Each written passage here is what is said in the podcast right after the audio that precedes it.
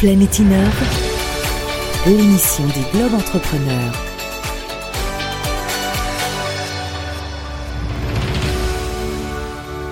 Bonjour et bienvenue dans Planète Innove. Alors nous partons ce mois-ci euh, faire un petit tour euh, du côté du continent africain et plus particulièrement au Maghreb, en Tunisie et nous accueillons Zora Sadok. Bonjour Zora. Bonjour. Alors merci d'être avec nous. Vous êtes conseillère export euh, chez Business France. En résumé, vous êtes experte de l'innovation en Tunisie. Vous vivez en Tunisie. Ça fait maintenant une quinzaine d'années. Donc vous connaissez très bien les rouages de, de l'innovation et la situation de, de ce pays en, en- en la matière. Est-ce que vous pouvez nous, nous présenter déjà l'écosystème des, startups tunisiens Il est comment cet écosystème, Zora? Alors, il est très dynamique. Hein. Donc, euh, en Tunisie, euh, le secteur des nouvelles technologies, un secteur, euh, bah, comme je vous l'ai précisé, très enthousiaste, avec une, croissance depuis plusieurs années d'environ euh, 8 à 10% euh, chaque année, avec un plan national stratégique à l'horizon 2020 qui est décliné depuis plusieurs années et quatre angles, quatre angles principaux l'e-gov, l'e-business, le Smart Tunisia qui est le statut offshore, hein, et puis euh, tout ce qui est inclusion sociale, accès numérique euh, au très haut débit pour tous les Tunisiens, pour les 11 millions de Tunisiens. C'est un petit pays, l'un des plus petits pays, le plus petit pays du Maghreb. Mais alors ça veut dire, Zora, si je comprends bien, que d'après ce que vous me dites, déjà le gouvernement, les instances publiques euh, là-bas encouragent euh, l'innovation, mettent des programmes en place, etc. Dans, tout- dans tous les secteurs, sur l'éducation, sur la dé- dématérialisation des processus, euh, ce qu'on appelle e-government, euh, sur euh, également la production, le développement local destiné aussi bien au marché offshore euh, euh, des pays du Nord ou des pays du Sud sur l'Afrique. Euh, vous avez un écosystème de start-up très très enthousiaste avec en- environ euh, 511 start-up et vous avez sept incubateurs qui accélèrent et incubent ces, ces start-up. L'un, le principal qui a été créé par une banque locale qui s'appelle Biat Labs. Vous avez Flatix Labs, c'est un incubateur, je crois, qui est né en Égypte et qui a environ 5-6 5-6 implantations, dont une en Tunisie euh, depuis plus d'un an. Donc cet incubateur, plus de 500 startups, enfin bon, Plus il de y a une- 500 startups Ouais. et 63% de ces startups, leur produit est destiné sur l'export. Donc elles se projettent sur l'export, principalement sur le marché européen, euh, sur le marché africain et sur le marché du Moyen-Orient. Alors il y a une telle expertise en Tunisie, euh, un très bon niveau de formation, de très bons ingénieurs, que les produits qui sont développés sont plutôt destinés sur, pour les marchés du Nord. Alors, on va y revenir. Alors, Ouais. euh, vous me disiez aussi en préparant cette émission qu'il y a le Startup Act Voilà, également, qui, qui a est tout été récent. un acte vraiment fond, C'est fondateur. un cadre finalement. réglementaire. C'est un Ouais. cadre réglementaire qui a été adopté euh, le 3 octobre dernier, qui devrait être mis en application normalement début 2019. Et il raconte quoi ce Et cadre qui, réglementaire eh ben, qui définit ce qu'est une start-up, euh, qui définit ce qu'est une start-up, qui doit avoir moins de 8 ans, un certain nombre de chiffres d'affaires et moins de 100 personnes, euh, qui va surtout permettre, qui va faire de la Tunisie une start-up nation, euh, axée sur le, sur le, sur la Méditerranée, la région MENA et l'Afrique, et qui surtout vise pour les startups, il y avait un, vide juridique, la simplification des procédures, euh, des procédures notamment bancaires, la possibilité d'ouvrir un compte bancaire en devise. En Tunisie, un Tunisien n'a pas n'a pas la possibilité, le dinar n'est pas convertible, donc un Tunisien ne peut pas ouvrir de compte en devise. Ce qui fait qu'un développeur ne pouvait pas acheter d'application pour euh, pour euh, bah, pour faire son développement. Donc aujourd'hui, euh, à, partir de, l'adoption de ce Startup Act, la validation euh, début 2019, euh, une startup va pouvoir accéder, ouvrir un compte bancaire sans avoir la, la validation, sans avoir l'autorisation de la banque centrale. Donc très démocratique évidemment tout, tout ça et on, on voit bien que la, la Tunisie est sur la, la, la voie de la démocratie depuis le printemps arabe évidemment mais mais c'est pas la seule chose qui, qui justifie, qui explique le, le dynamisme de cet écosystème, euh, Zora Sadok. Je crois qu'il il y a aussi l'éducation, c'est historique en, en Tunisie, c'est un pays extrêmement alphabétisé, euh, le oui, plus environ alphabétisé de... 95%, voilà, de, euh, euh, environ 5% d'analphabètes. Hein. Euh, donc il faut dire que c'est l'héritage du premier président de la République qui est Habib Bourguiba, hein, qui a misé sur l'éducation. Il faut dire que la Tunisie n'a pas de ressources, hein, n'a pas de pétrole, n'a pas de gaz. Donc voilà, c'était le seul moyen, c'était l'intelligence, miser sur l'intelligence. Donc, Donc- beaucoup d'ingénieurs aujourd'hui, donc vous avez ce qui un bon explique aussi tout- toutes ces startups. Voilà. Quoi. Vous avez un bon vivier euh, d'ingénieurs de très bonne, euh, de très bonne formation, de très bonne qualité. Vous avez par exemple trois écoles qui sont accréditées du label EURA. C'est un label européen. euh, je crois qu'il y a environ 1000, 1000, 1000, 1000 écoles dans le monde. Et vous avez sur ces 1000 écoles trois, trois, écoles, trois universités tunisiennes, une, uni- une université privée qui est l'école Esprit, et puis deux universités publiques, c'est l'ENIT, l'école nationale d'ingénieurs tunisienne, et Subcom. Alors, malgré le, la crise actuelle que traverse la Tunisie suite au printemps arabe qui a pas mal déstabilisé le, le pays, mais pour le mettre sur une voie de reconstruction totalement démocratique, euh, euh, comment ça se passe? Il y, a, il, y a, il y, a, tout de même une, un grand dynamisme, hein, on, on, le voit, cet écosystème continue de, de, de vivre et de se développer, avec notamment une, une vision à l'échelle africaine? Oui, alors euh, depuis quelques années, euh, la Tunisie, c'est de se positionner comme hub régional sur l'Afrique, notamment sur les nouvelles technologies. Alors vous avez depuis une, à deux années, vous avez même une association qui s'est créée qui s'appelle le Tunisia African Business Council. Euh, qui conduit des délégations d'entreprises multisectorielles hein, tunisiennes sur des missions en Afrique. Il ne faut pas oublier que la BAD, la Banque africaine de, développement, a été relocalisée pendant dix ans suite aux événements Côte d'Ivoire à Tunis et que ça nouait des liens euh, avec l'Afrique. Donc euh, la BAD est retournée il y a 3-4 ans euh, en Côte d'Ivoire. Il y a beaucoup de liens qui se sont tissés entre les Tunisiens et les Ivoiriens. Et vous avez une forte présence tunisienne, par exemple, en, Côte d'Ivoire. Beaucoup de, de, plusieurs sociétés euh, tunisiennes qui, euh, qui d'abord se développent sur la Côte d'Ivoire et ensuite, depuis la Côte d'Ivoire, euh, inondent les autres marchés, euh, les autres marchés de, de proximité, le Cameroun, le Nigeria, voilà, le Sénégal. Et tout ça autour des spécificités de, de la Tunisie en, en termes d'innovation, c'est-à-dire la fintech. Oui, alors oui, vous avez beaucoup de développement, euh, du développement web, mobile, euh, de la fintech.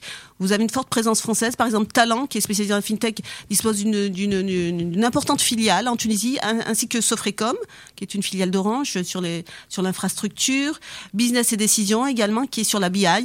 Et toutes ces sociétés, depuis la Tunisie, depuis leur filiale Tunisie, qui est assez importante, hein, euh, euh, prospectent le marché, euh, africain. Qu'est-ce qui a convaincu les sociétés françaises d'aller là-bas? Il y a le statut offshore d'une part, il y a aussi le, vivier d'ingénieurs d'autre part. C'est un, une espèce de synergie comme ça entre Tout différents fait. facteurs Et puis les coûts.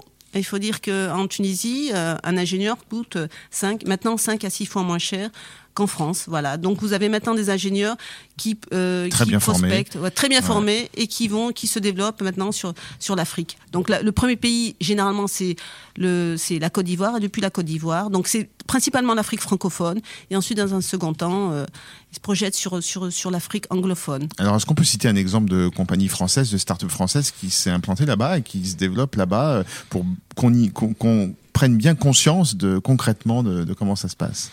Alors vous avez plusieurs, euh, oui plusieurs. Donc moi j'ai parlé des grands groupes. Autrement, nous avons accompagné une, une entreprise qui s'appelle Cifarix, qui est dans la cybersécurité, qui a fait plusieurs missions avec Business France et qui a bah, qui a créé une, une filiale en Tunisie, qui travaille déjà sur le marché tunisien, qui se projette sur le marché africain, et qui a ouvert un, le premier laboratoire de cybersécurité avec l'université Esprit. Voilà, et qui a de fortes demandes, qui a, qui a de fortes demandes également avec d'autres universités sur ce laboratoire qui est unique euh, en Tunisie et qui s'exporte dans toute l'Afrique, mais aussi dans le monde voilà, entier qui peut-être commence à, à prospecter sur l'Afrique euh, aujourd'hui et le, et le Moyen-Orient. Après, vous avez également euh, des sociétés euh, tunisiennes qui, euh, bon, qui ont été créées en Tunisie, qui, qui ont créé une filiale en France et qui, depuis la France, euh, se projettent sur le marché européen et mais également depuis la France, euh, via le soutien de Business France, effectuent des missions. Nous les accompagnons sur des marchés en Afrique et au Moyen-Orient. Donc en fait, elles rencontrent des exemples. sociétés françaises en Tunisie et grâce à cet échange, elles viennent à leur tour en France. Donc ça crée une Tout à fait. de Alors, oublier- réciprocité. Tout à fait. Il faut pas oublier que Business France a plusieurs casquettes. Donc, euh, nous les accompagnons, nous accompagnons les entreprises à l'export, mais nous avons aussi la casquette Invest. C'est-à-dire que nous aimons, nous aidons également les entreprises euh, étrangères qui souhaitent investir en France.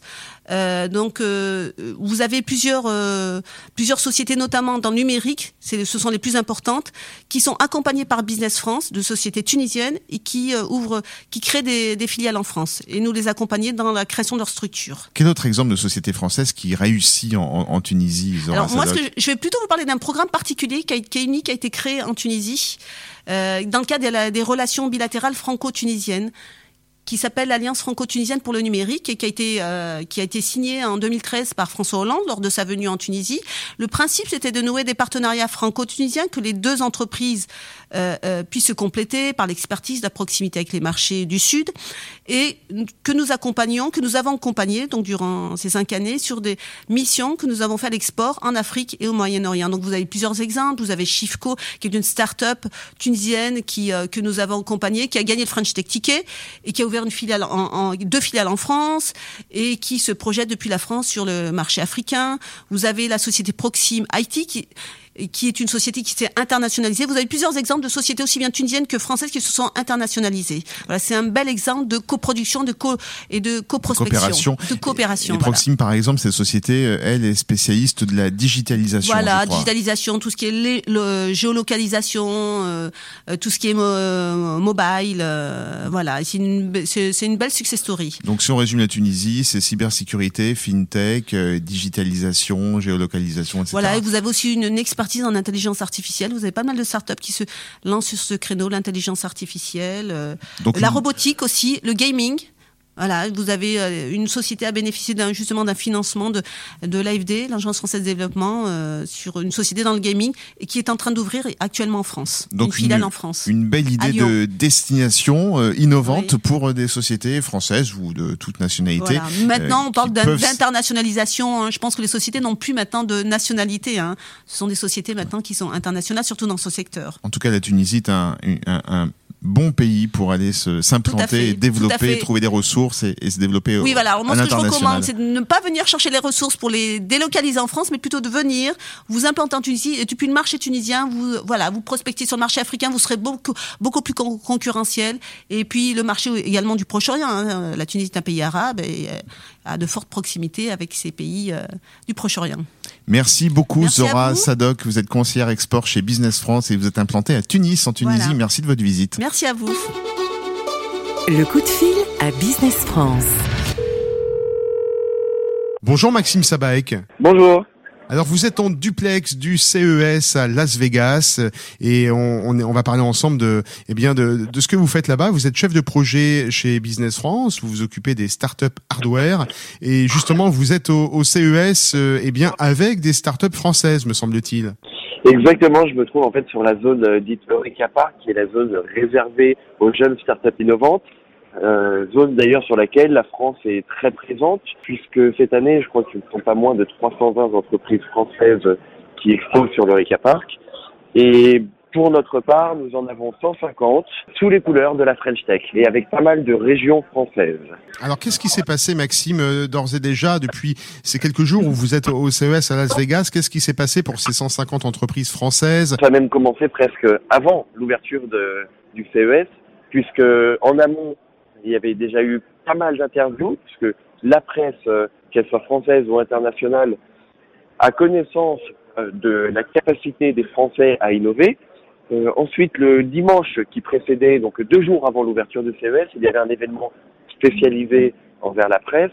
Beaucoup de Français exposés de, à cet événement-là, donc déjà une première belle visibilité. Et de surcroît, je crois qu'il y avait allez, plus de 50 entités françaises qui ont remporté un Innovation Award. Donc ce sont des jurys qui remettent des prix en fonction de certaines catégories aux startups. Et cette année, on est déjà très très très visible avec tous ces awards. Ces startups françaises qui sont présentes, est-ce qu'elles ont les yeux écarquillés? Est-ce qu'elles découvrent avec euh, hallucination tout ce qui est présenté au CES ou est-ce que c'est des gens qui sont déjà finalement euh, habitués un peu à tout ça? Alors évidemment, les, les personnes qui viennent pour la première fois déjà elles découvrent la grandeur de Las Vegas, la folie de Las Vegas. Et ce salon, c'est, on pourrait dire, c'est un peu le, le Disneyland pour un geek c'est-à-dire qu'il y a des innovations partout. En plus, euh, la, la plupart des, des, des, startups présentent des produits, donc on peut les toucher, on peut jouer avec. C'est très amusant. Euh, il y en a pour, pour tous les goûts. Hein. Il y a de la mobilité, il y a de la santé. Euh, il y a beaucoup d'intelligence artificielle aussi. Qu'est-ce qui vous a marqué? Est-ce que vous avez vu quelque chose d'un peu fou qui a étonné tout le monde? Non, je, je n'ai pas vu encore quelque chose de complètement fou, ou en tout cas extrêmement utile. Seulement, sur le CES Unveil, donc cet événement réservé à la presse, il y avait une entité qui présentait une espèce de machine à pain géante. Euh, je ne suis pas sûr que c'était très utile, mais en tout cas, c'était très visible et tous les visiteurs ont adoré prendre des photos. Alors, mais je pense qu'il y a des innovations bien plus intéressantes. Quelle anecdote on, on pourrait on, pourrait remarquer euh, qui a pu concerner euh, l'aventure de l'une de ces startups françaises au CES cette année avec vous, Maxime Sabaek et Business France? Bah, Cette année, ce qui a été intéressant, c'est que notre secrétaire d'État, euh, Mounir euh, Majoubi, donc secrétaire d'État au numérique, n'a pas malheureusement pas pu se déplacer sur l'événement, mais il a souhaité malgré tout rencontrer des entrepreneurs français. Et du coup, il a échangé avec eux via un robot, un Wabot, qui est en plus une marque française, le robot BIM qui lui permettait de se balader en téléprésence sur l'événement et de découvrir les nouvelles innovations, de revoir certains entrepreneurs qui ont grandi dans leur projet. Euh, donc c'est toujours très intéressant d'avoir des, des soutiens des politiques euh, pour les, les, jeunes entrepreneurs français. Merci beaucoup Maxime Sabaek, chef de projet sur les startups hardware à, Business France euh, en direct du CES à Las Vegas. Eh bien, on vous souhaite encore euh, plein de bonnes choses pour cet accompagnement avec ces 150 entreprises françaises qui vont nous rapporter, on espère, eh bien plein de contrats, plein plein d'innovations et, et, et, plein de, de, bonnes choses pour eh bien pour faire prospérer la French Tech. Oui, la, la French Tech est et ces acteurs auront un très bel avenir devant eux. J'en suis certain. Merci, à bientôt. À très vite. Au revoir.